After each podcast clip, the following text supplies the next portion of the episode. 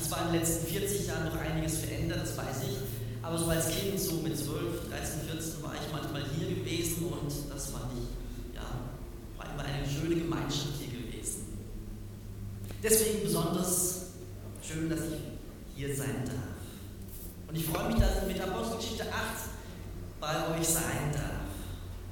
Ein Tauftext eigentlich. Und vielleicht hat mich dieser Text den letzten zwei, drei Wochen so begleitet, weil meine Tochter Rebecca in drei Wochen getauft wird. Sie ist jetzt zwölf Jahre alt geworden und lässt sich taufen. Wir haben in Antritts einen Picknickgottesdienst im Vorgarten und wollen dann, oder ich will dann meine Tochter taufen, so richtig mit untertauchen und das, ja, wie halt Taufe wir uns so vorstellen, eintauchen in die Liebe Gottes. Aber heute soll es nicht um den Äthiopier in erster Linie gehen, sondern es soll mehr um den Philippus gehen. Der Diakon, der war Evangelist und wir wollen schauen, was wir von ihm lernen. Wer war eigentlich Philippus? Er war ein Mann der Tat und der Praxis. Er konnte gut organisieren, er wurde in Jerusalem zum Diakon gewählt, er hatte ein Herz zum Dienen. Er konnte gut reden, viele Menschen wollten seine Predigten über Jesus hören und viele kamen zum Glauben an Jesus Christus und ließen sich taufen. Er war viel unter Menschen gewesen. Er reinigte Menschen von unreinen Geistern, er heilte im Namen Jesu viele gelebte Menschen. Er hat viel zu tun gehabt. Aber was trieb Philippus an? War er ein Getriebener? Ein Gehetzter? Wollte er Ansehen, im Stehen, erfolgreich sein? Hatte er den Drang, gebraucht zu werden? War Geschäftigkeit, Betriebsamkeit das, was er brauchte? Oder war es doch der Heilige Geist, der ihn geleitet hat? War es doch die Berufung Gottes, aus der Ruhe heraus sich leiten zu lassen vom Heiligen Geist? Und wenn er ein Mann unter der Leitung des Heiligen Geistes war, woran kann man das erkennen? Denn wir wissen von Philippus, er war wirklich kein Einzelkämpfer. Er holte sich gerne auch mal die Unterstützung der Apostel, wie Petrus oder Johannes, die seinen, seinen Dienst natürlich gut ergänzten. Philippus aber war nicht nur ein Mann der Tat, wie gesagt, sondern auch ein Mann oder ganz besonders ein Mann unter der Leitung des Heiligen Geistes. Aber wie sieht das aus? Ein Leben unter der Leitung des Heiligen Geistes. Und das wollen wir uns heute Morgen an drei Punkten anschauen, in drei Bereichen. Leitung des Heiligen Geistes im Umgang mit Gottes Stimme. Leitung des Heiligen Geistes im Umgang mit anderen Menschen. Und drittens, Leitung des Heiligen Geistes im Umgang mit dem Wort Gottes. Der erste Punkt. Wie sieht eine Gottesbeziehung unter der Leitung des Heiligen Geistes aus? Philippus kannte die Stimme Gottes. Er hatte Offenheit für die Stimme Gottes. Er war nicht überrascht und hätte Angst gehabt, wie manche in der Bibel, wenn ein Engel kam und Gott geredet hat. Er war die Stimme Gottes gewohnt.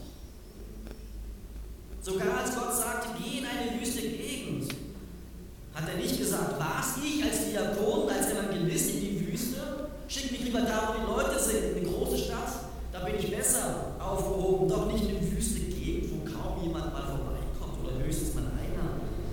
So hat er nicht geredet. Philippus vertraute der Stimme Gottes. Er zweifelte nicht, weil er eine gewachsene Glaubensgewissheit hat. Er wusste durch Erfahrung, Gottes Plan macht immer Sinn. So ging er dorthin, wo Gott ihn hinschickte. Er hätte es vielleicht anders geplant gehabt. Er ging darauf ein, was Gott ihm sagte. Und dadurch konnte er erneut die Stimme des Heiligen Geistes erleben. Geh zur Kutsche, sei dort präsent.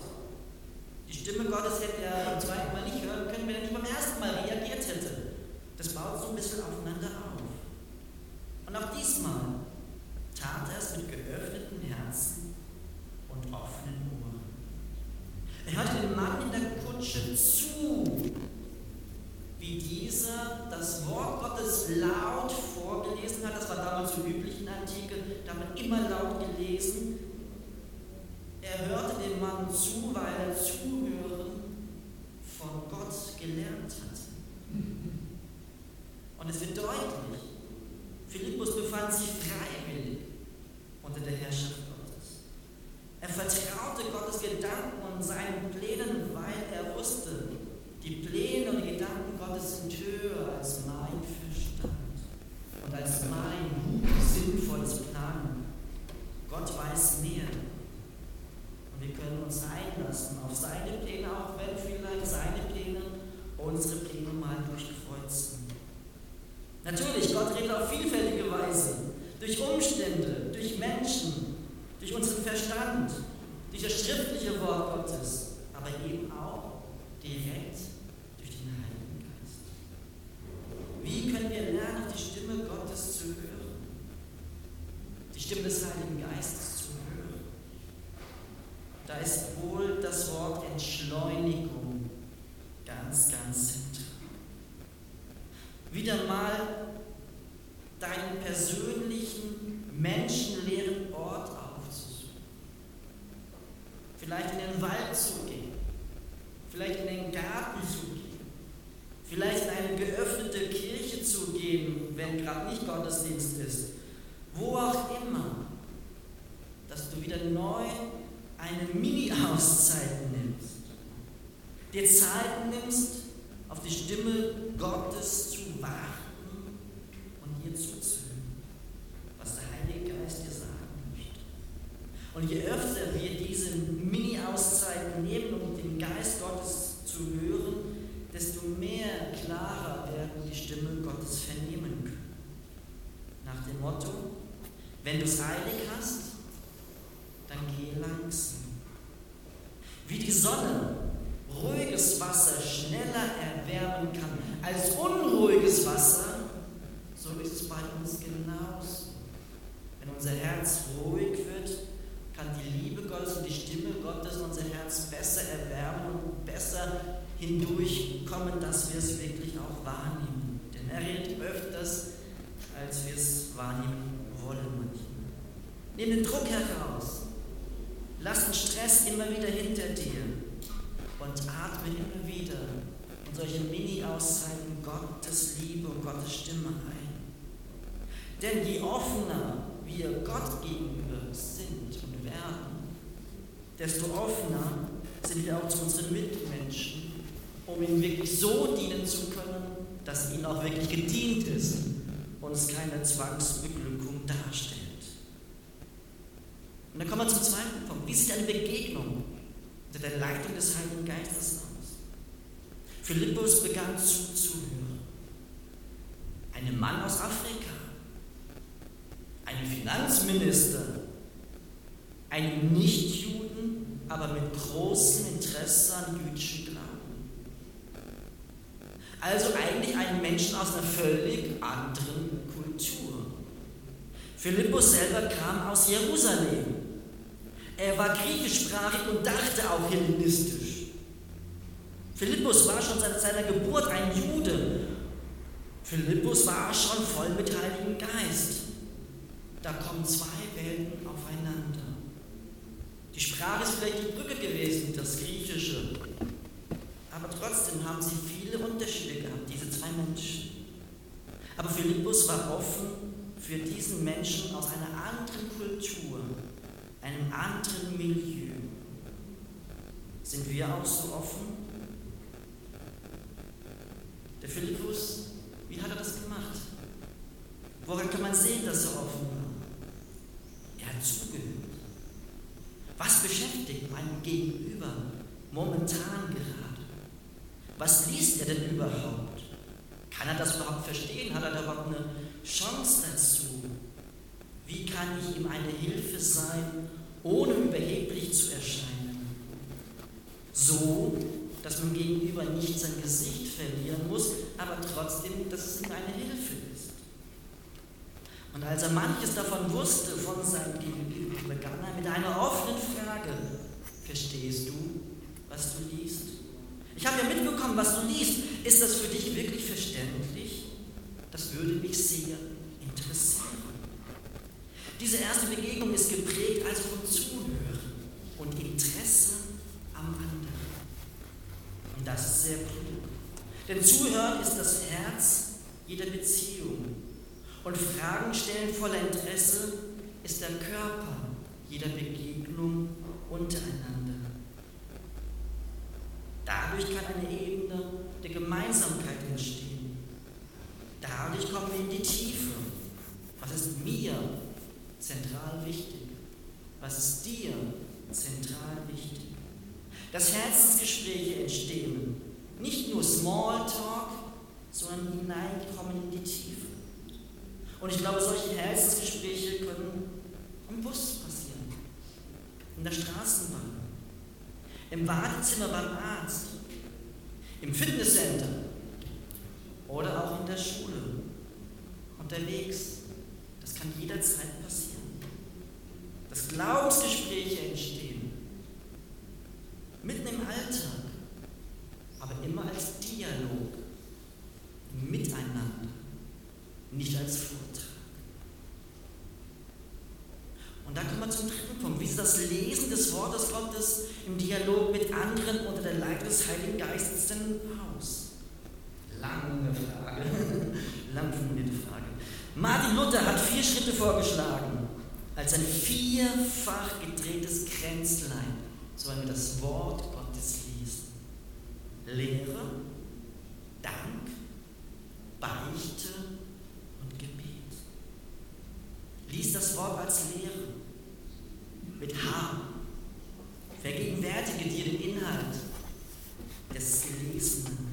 Worum geht es hier eigentlich, was wir gelesen haben? Um wen geht es hier eigentlich? Hier in der Geschichte bei Jesaja 53 und da ging es ganz klar um das Leben Leiden und Sterben von Jesus Christus, aber auch um die Auferstehung von Jesus. Das war das Erste. Um wen geht es hier? um Jesus. Guter Ansatz. Das zweite ließ das Wort als Anlass zum Dank. Was ist mir damit überhaupt geschenkt? Zum Leben, für meinen Alltag. Dass Jesus am Kreuz gestorben ist. Was habe ich davon? Dass ich freien Zugang zum Vater im Himmel habe. Dass ich weiß, wo ich zu Hause bin. Bei Gott. Dass bei Gott immer offene Arme sind und ich nicht irgendwie perfekt sein muss, irgendwas leisten muss, sondern wissen darf, ich darf immer zu Gott kommen, egal wie es mir geht. Da dürfen wir Gott Danke sagen und immer wieder auch das nicht als Selbstverständlichkeit Zu danken. Aber drittens liest das Wort auch als Impuls zur Beichte, als kritische Selbstbesinnung. Habe ich dieses Geschenk schon angenommen? Dass Jesus am Kreuz gestorben ist, diese Liebe, die dadurch mir geschenkt wird, habe ich das schon bekommen, angenommen? Oder ist es mir schon selbstverständlich geworden? Schätze ich es überhaupt noch, Jesus am Kreuz getan hat für mich? Der Äthiopier nahm Gottes Geschenk an. Er erlebte völlige Annahme bei Gott, die er vorher nicht so erlebt hat bei Gott. Das hat er erfahren durch Jesus Christus. Das Wort als Beichte, als Spiegel der eigenen Seele. Und viertens liegt das Wort als Inspiration zum Gebet. Möchte mich neu Gott zuwenden.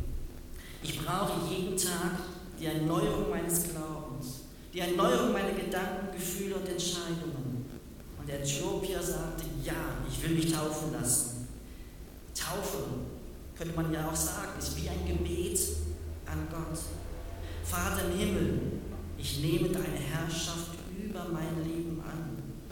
Das ist Taufe, Herrschaftswechsel vom Tod zum Leben. als Antwort, als meine Antwort auf die Stimme Gottes, um mit Jesus wirklich eins sein zu können. Und alles zusammengefasst formulierte Luther so, alles, was uns zu Christus führt, das ist segensreich. Ich habe es ein bisschen anders formuliert, als ursprünglich formuliert hat, aber so in dem Sinne. Jedes Bibellesen, das mich zu Jesus führt, das ist ein guter Weg, eine gute Art, die Bibel wirklich gut zu verstehen. Und was ist die Frucht des Lebens unter der Leitung des Heiligen Geistes? Es ist Freude. Freude, Freude, Freude. Herrschaftswechsel und dann kommt Freude. Es kommt Abhängigkeit von Gott. Ich mache mich abhängig von Gott und nicht von Menschen. Und ich erlebe den Dominoeffekt.